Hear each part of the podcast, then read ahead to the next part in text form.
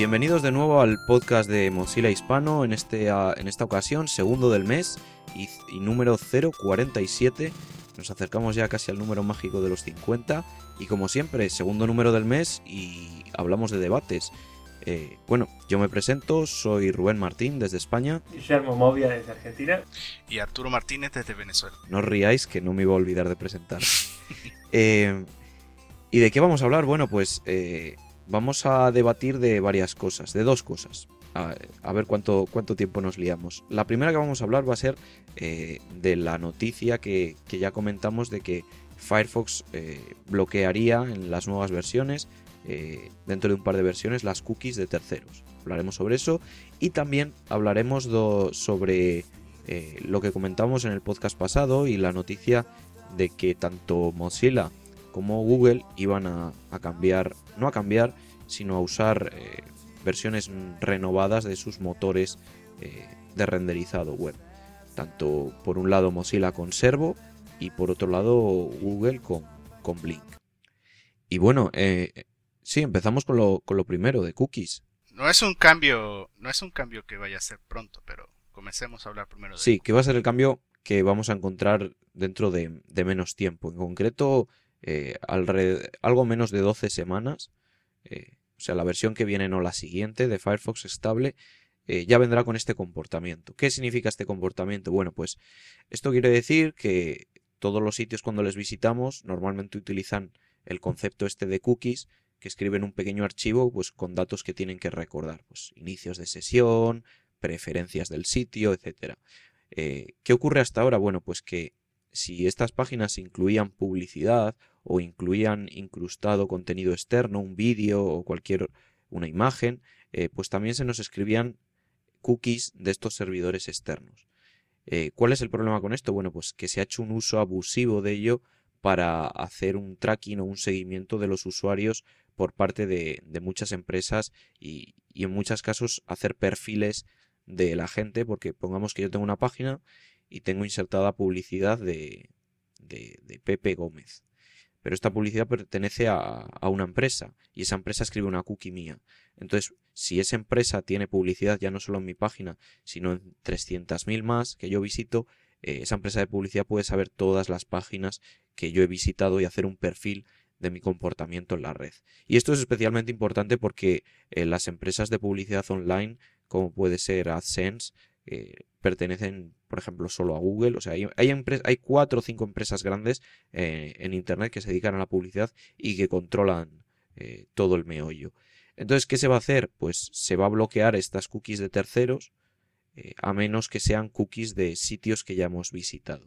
Eso quiere decir como tal que si tú visitas Facebook como por ejemplo, nada más una cookie de Facebook podrá ser instalada en tu navegador, pero las cookies de los banners publicitarios y de otros elementos incrustados en Facebook no serán aceptados.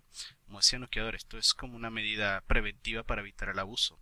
Ya desde algún tiempo habíamos visto como Firefox te permitía a ti dar la opción o decirle a los sitios web de que no quiero ser rastreado, pero sabemos muy bien que muchos se pasan esta advertencia por por otros lados y, y no le, la ignoran como tal, porque el, negocio de estas empresas es hacer seguimiento, hacer investigación, ver qué es lo que quieren los usuarios y para eso se utiliza de manera abusiva las cookies sin respetar las decisiones del usuario y a veces terminas teniendo cookies de 300 sitios web que nunca visitaste. Em, hace un tiempo hablábamos de, de Collusion, que fue una, una extensión, un complemento que se se le podía agregar a, Firefox y que notaba este tipo de cosas, porque me parece interesante resaltar de esto de cuál es la opción de solo los sitios que visito, es que muchas veces nosotros visitamos un sitio y sin darnos cuenta aparecen de millones de, sobre todo otras empresas que muchas veces no se recuerda. Digo, en, ese momento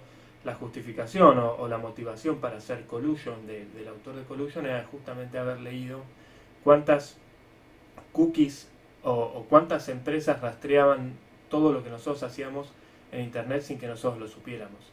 Em, ahora hay, muchos otros complementos que son interesantes. Ghostery es uno que está bastante bien, que te va indicando además, o sea, hay muchas veces que uno entra en un sitio y si tiene instalada este complemento, puede ver exactamente cuántas empresas que nosotros no sabemos o que nunca visitamos o que de no ser por este complemento no sabríamos ni que existen, están teniendo, obteniendo información nuestra. Em, y es, digo, en algunos sitios, principalmente diarios, por lo menos acá, lo que pasa acá en Argentina, ¿no?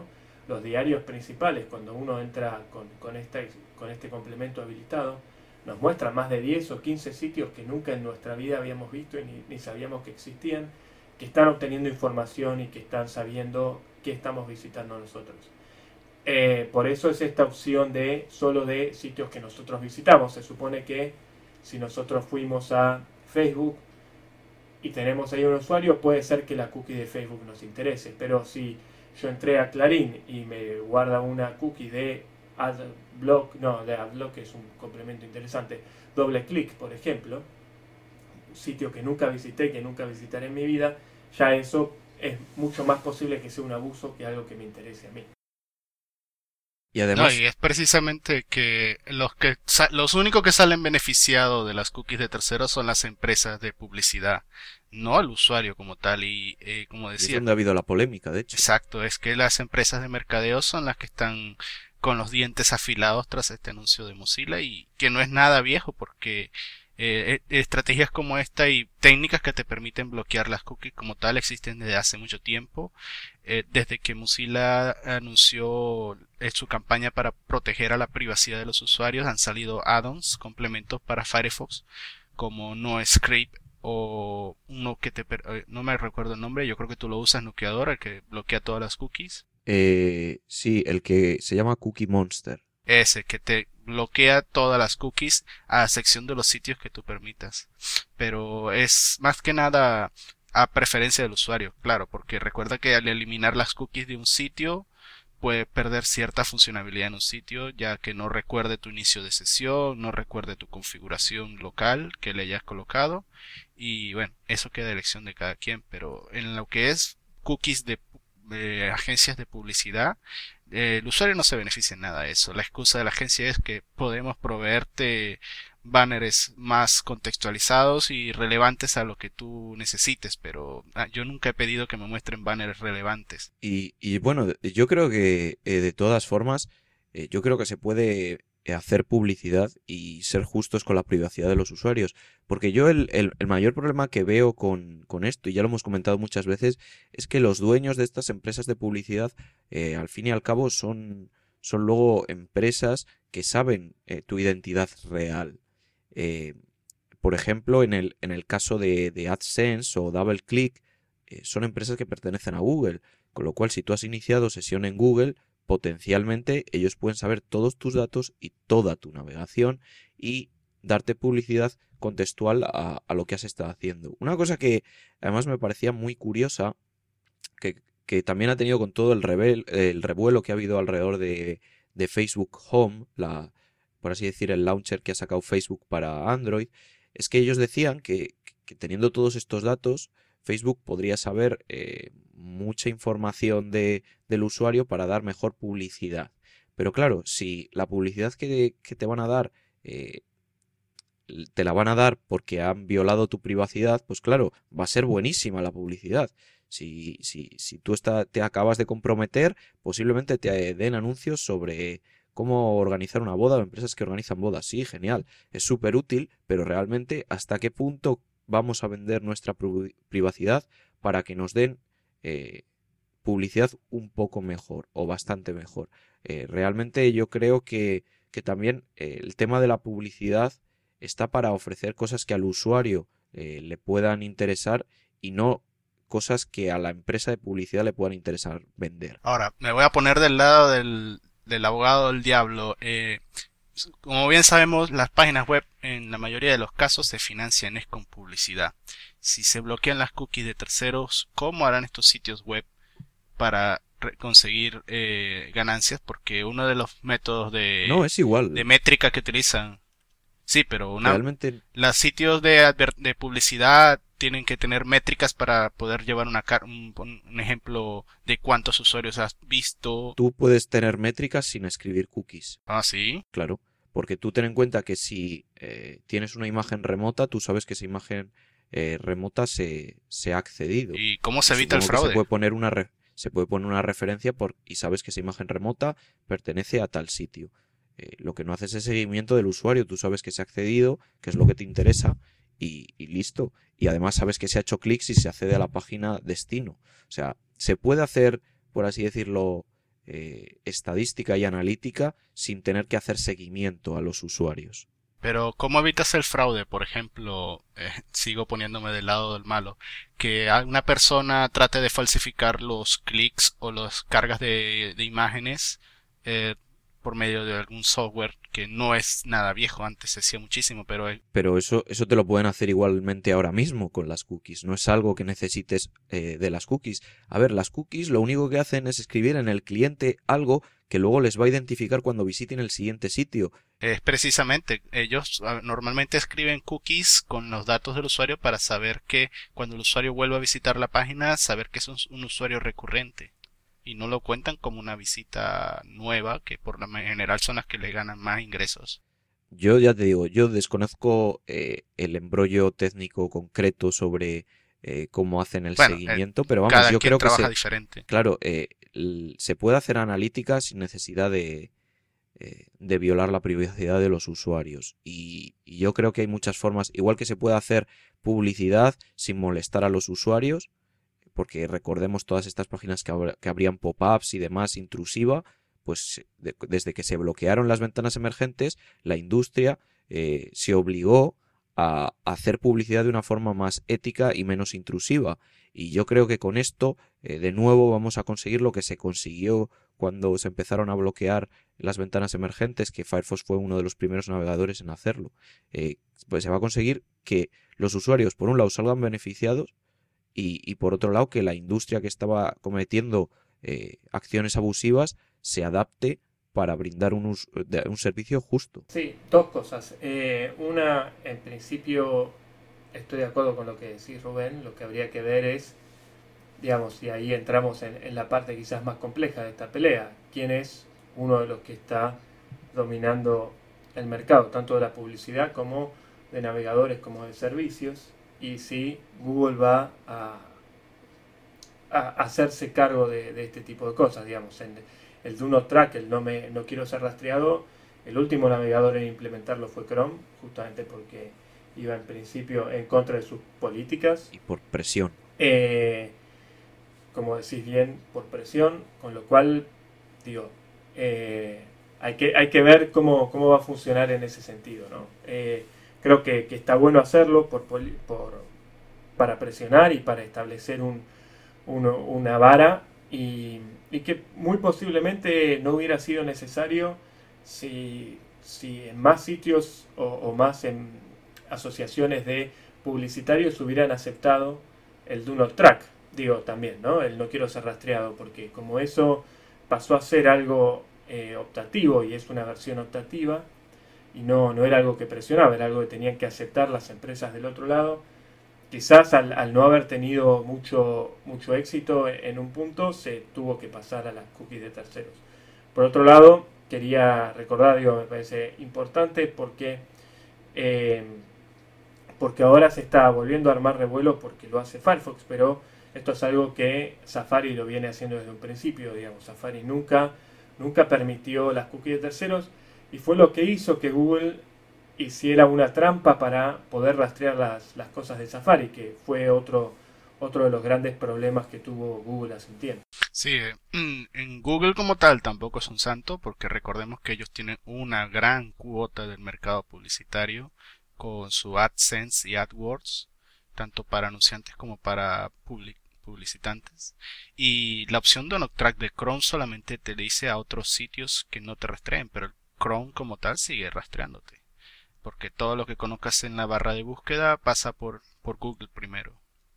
Em, y bueno, como decías tú, nucleador, la, la, publicidad llega a un punto en que se convierte en algo intrusivo y algo peligroso, así como antes en la web de 1.0 podemos decir que teníamos ventanas emergentes por todos lados y cuando llegó Chrome a poner la, el stop y digo, llegó Firefox a ponerle stop a los publicistas que bombardeaban con, con ventanas emergentes. hicieron el mismo revuelo. Incluso he leído que han eh, unas empresas publicitarias han amenazado con poner más publicidad a los usuarios de Firefox si se, si se llega a dar esta medida. es cosa absurda, una amenaza que nada más demuestra que, que estamos en lo correcto y, que amenazas que nos a Mozilla que no tiene nada que ver porque al final el usuario es el que sale perjudicado. Entonces Mozilla con más razón va a proteger al usuario. Sí creo eh, digo hay, hay, una cuestión que, que, me parece interesante quizás para otro debate porque dé para mucho. El otro problema que tenemos en esto es eh, que hasta ahora la única forma de hacer rentable una página web es a través de la publicidad entonces, si bien digo, y yo odio la publicidad y me parece genial todo esto que, que hace Mozilla, todo esto que haga cualquier otra, otro navegador en, pos de evitar las, las, los abusos de las empresas de publicidad, también hay que encontrar una solución, pues si la única forma de hacer rentable una página es a través de la publicidad, vamos a estar en esta pelea todo el tiempo. Cuando ofreces servicios gratuitos, realmente eh, pocas opciones más te quedan. Pero bueno, vamos a ir ya redondeando el tema para pasar al siguiente y no irnos eh, de hora. Y bueno, como hemos comentado, el siguiente tema era un debate eh, sobre los cambios que se han hecho en la industria y que se han anunciado muy recientemente. Primero fue Google, que anunció que iba a dejar de utilizar el motor eh, de renderizado web que venía utilizando hasta ahora, WebKit, que también utilizaba Safari de Apple y que iba a hacer un fork, una modificación de, esa, de WebKit y que lo iba a llamar Blink y que lo iba a implementar sus mejoras y demás. También posteriormente, eh, o casi a la vez, yo creo que se dieron la mano porque el anuncio ya estaba preparado de antes, eh, Mozilla anuncia que, que, está preparando un nuevo motor de renderizado web para sustituir a Gecko, que es el que actualmente se utiliza, llamado Servo y que además había empresas detrás ayudando a Mozilla a sacar adelante, como por ejemplo Samsung. Y una tercera... Sí, pero yo no creo que, vayan a sustituir Gecko. No de buenas. No, eh, evidentemente esto es algo que lleva tiempo, pero que ya se está preparando y a la, a la medida y al ritmo que nos estamos moviendo antes o después se sustituirá. Es, una, no es sustituir, es evolucionar, yo creo. Eh, y como digo, hay una hay una tercera cosa y es que Opera hace tiempo eh, ya comentó que iba a dejar de utilizar su propio motor de renderizado y que iba a utilizar eh, WebKit. Pero eh, cuando Google ha anunciado que iba a dejar WebKit y iba a hacer su propia modificación, han venido a corregir que ellos también iban a utilizar la modificación Blink que iba a desarrollar Google. Entonces nos encontramos con, un mercado que, que, que se había quedado casi en dos o tres motores y que otra vez vuelve a, moverse. Sí, eso, eso es lo, lo, que a mí me ha gustado, o sea, de todo esto, que hace poco hablábamos de WebKit dominando el mundo de los navegadores web, que todo el mundo decía que se debe nada más eh, crear una página web para que se vea bien en WebKit, porque es el que está usando Chrome, el que está usando eh, Safari y el que va a usar Opera, y dejar a Gecko por y Recordemos, Android ellos utilizan por defecto WebKit ahora mismo en sus navegadores, por defecto. Exactamente. O sea, er, eso también es, más que nada orientándose al mercado móvil, como tal, yo creo, porque la gente de, Google que tiene su navegador por defecto stock de Android y eh, los que utilizan Chrome para Android y iOS, que son un mercado grande, eh, precisamente se beneficiarían de webs, por así decirlo, que nada más estén diseñadas para, para, WebKit, pero ¿qué pasa con el resto? Quedan por fuera. Una cosa muy interesante de, del anuncio y es que eh, Google ha anunciado que no van a utilizar los, los famosos prefijos eh, en las hojas de estilo CSS.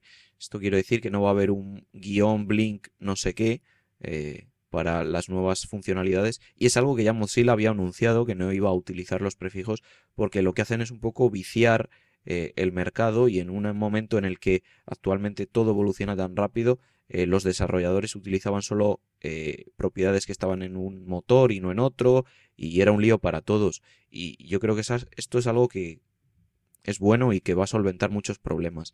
Y además otra cosa, ¿en qué posición deja ahora mismo a WebKit este movimiento? Porque yo estuve leyendo un artículo en el, en el que decía que iba a quedar como el marginado el que utiliza Apple y el que, por ejemplo, no actualiza iOS más que una vez al año y que iba, su desarrollo se iba a frenar muchísimo. Yo creo que el movimiento de Google ha sido muy acertado porque va a poder evolucionar el motor. Igual que dije que el movimiento de Opera para cambiarse a, WebKit no era acertado porque debía mantener su propio navegador para evolucionarle. Eh, yo creo que Google, creando un nuevo, por así decirlo, un nuevo motor basado en WebKit, es un acierto porque van a poder moverse más rápido, evolucionar e innovar. Y, no van a tener que, por esto siempre... discutir con, con Apple todos los cambios que quieren hacer a WebKit. Claro, efectivamente, ese era el problema de, de WebKit. Estaba eh, muy controlado por, por Apple y, aunque Google era el que más aportaba en estos últimos años, pues se veía como un poco frenado. Sí, creo que igual estaría bueno que en, en, ese caso Google no cometa el mismo error y pase a ser algo centralizado de Blink. Con lo cual, o sea, el nuevo digo, en, en, en, que ellos tengan el poder de veto sobre qué cosas se avanzan y qué cosas no se avanzan. Em, el otro tema que... Pero esto yo creo que va a ser así. Va a ser así, esa es la forma de trabajo de Google. Sí, fue, es así con Android en este momento. Pero bueno, en este caso, la verdad es que estaría, sería bueno que por lo menos la gente de Opera, que siempre avanzó bastante en un montón de, de funcionalidades, también tenga bastante, bastante llegada. Em, lo otro que me parece interesante dentro de lo de Servo, y va sobre todo pues Servo, eh, que es la parte de Mozilla, es el impulso que le está dando Samsung para el mobile, ¿no? de llevarlo, que, que eso es interesante también. Samsung puso 40 desarrolladores a trabajar tanto en Servo como en Rust, el lenguaje de programación. Es un número bastante importante. un número importantísimo para un proyecto que está verde, digamos. O sea que ni siquiera es que Mozilla tiene, eh, ya tenía tan avanzado que estaba a punto de salir. Es un proyecto que por ahora es una apuesta. Eh, entonces es bastante interesante que haya, digo, que, que en esa apuesta de Mozilla se haya sumado Samsung, que imagino por el número que dicen que puso de desarrolladores o que va a poner, son mucho más desarrolladores los que le está poniendo Mozilla en este momento a esa tecnología, porque sabemos que casi todos los desarrolladores están concentrados en Firefox OS. O sea que va a ser una, digo, una aceleración muy rápida de un proyecto que quizás, como, como decía Arturo antes, iba a ser lento el traspaso de uno al otro, pero hay que ver con, con este empujón de Samsung si realmente se da eh, bueno, fue lo que estuvo anunciado, o sea que eso se va a dar, pero hay que ver qué tanto avanza. Por lo menos para dispositivos móviles va a ser bastante rápido y ahí habría que ver cuál es la movida de Samsung realmente, ¿no? ¿Qué, es lo que está intentando hacer para su Galaxy que, con este lenguaje de programación y con este motor de renderizado. Y no olvidemos que este motor de renderizado servo va a ser el futuro corazón, eh, el futuro corazón de Firefox OS. Sí, eh, la movida de Samsung como tal es que Samsung es sin duda el mayor distribuidor de teléfonos smartphone en el mundo en este momento. Eh, en el año pasado ganaron una cantidad exorbitante de ventas con el éxito rotundo que tuvo el Samsung Galaxy S3. Y precisamente Servo es lo que ellos quieren adaptar, quizás para desarrollarlo en segundo plano con el objetivo de integrarlo en Tyson, que podría ser otra de sus ideas, porque la idea de Samsung lo que no quiere es atarse a Google. Exactamente, ya, claramente. Google ya Samsung no le agrada a Google y pero el por qué desarrollar un motor para navegadores, bueno, porque han visto la posibilidad de explotar el rendimiento de sus teléfonos, que la mayoría de sus teléfonos modernos tienen dos y cuatro núcleos y creo que y ocho. y ocho que va a tener un modelo del Galaxy 4 es de locos. Y el problema como venimos mencionamos en, el, en la edición de noticias es que estos navegadores web para teléfonos en este, incluso para equipos de escritorio no utilizan todo el potencial de los, de los múltiples procesadores porque no manejan hilos no manejan múltiples hilos y por lo tanto no son multi GPU por eso es que el desarrollo de Servo, tanto por hacer un, eh, un motor optimizado en memoria, que se valdrá de los teléfonos con poca memoria y sacará el mayor rendimiento de los teléfonos con bastante memoria, es precisamente crear un navegador web rápido, veloz, que no se cuelgue por problemas de memoria y que se aproveche de, la mayor capacidad de las especificaciones del teléfono con múltiples, GPU, múltiples CPUs. Y Mozilla está implementando esto precisamente para incorporarlo, como decías tú, en Firefox OS. Y es un desarrollo abierto como tal, que no tan cerrado como las otras alternativas que están proponiendo Blink y WebKit, que el desarrollo es totalmente a puerta cerrada y las decisiones las toma Apple y Google respectivamente. Y bueno, precisamente lo que queremos es crear un navegador para Android más rápido. Y yo, yo lo que creo, yo lo que creo aquí, y está muy claro, eh, es que nadie quiere depender de nadie. Y en el mundo empresarial esto es muy importante. Eh, no, no puedes basar toda tu estrategia empresarial dependiendo de lo que controla otra empresa. Y esto es fundamental a la hora de poner vistas al futuro.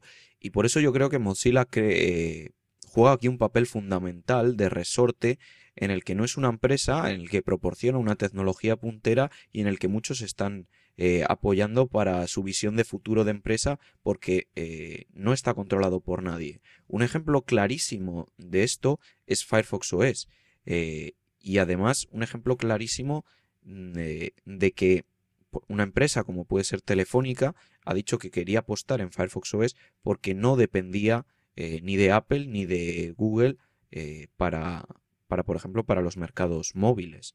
en este caso, pues, como digo, Telefónica no, no quería depender su estrategia futuro de que todos sus teléfonos fueran o de Google o de Apple. Y en este caso eh, Samsung es igual, no quiere eh, depender en, ningún momento de, otros y Mozilla puede hacer ese resorte. Sí, lo, lo que nos lleva al debate posiblemente del podcast 49, que es cómo se relaciona Mozilla con este tipo de, de compañías y en este, en este nuevo ambiente, que es bastante interesante, como decís vos, digo, me parece que cumple un rol fundamental y un rol muy útil, que es el de dar la, propuesta tecnológica libre y abierta para que eh, gane el usuario en definitiva, si ganan y, podamos ganar todos. La cuestión es cómo, cómo manejarse dentro de eso, ¿no? Evidentemente, evidentemente lleva muchos retos, sobre todo para una organización como Mozilla, eh, pero vamos, yo creo que, es donde Mozilla va, va, a jugar el papel más, eh, más importante, el, de hacer resorte y de proponer, que es básicamente lo que quiere Mozilla, es ofrecer a todo el mundo una tecnología que todo el mundo pueda hacer.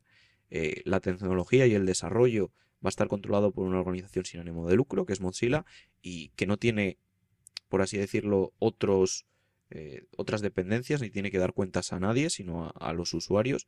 Y yo creo que por esto es, interesante para, para, estas empresas y en este caso Samsung. Yo creo que claramente eh, va a apostar por ello y ya veremos a futuro si, como decía Arturo, eh, utilizarlo para Tyson o, ya veremos para qué es lo que tiene. Y más allá de que obviamente el, el ecosistema era diferente, Mozilla ya tuvo su gran triunfo en su momento cuando digo, todo lo que está, esto va a sonar un poco grande, grandilocuente, pero el, desarrollo que estamos teniendo en la web en este momento no hubiera sido posible si no hubiera existido un navegador alternativo a Internet Explorer y al dominio de Microsoft.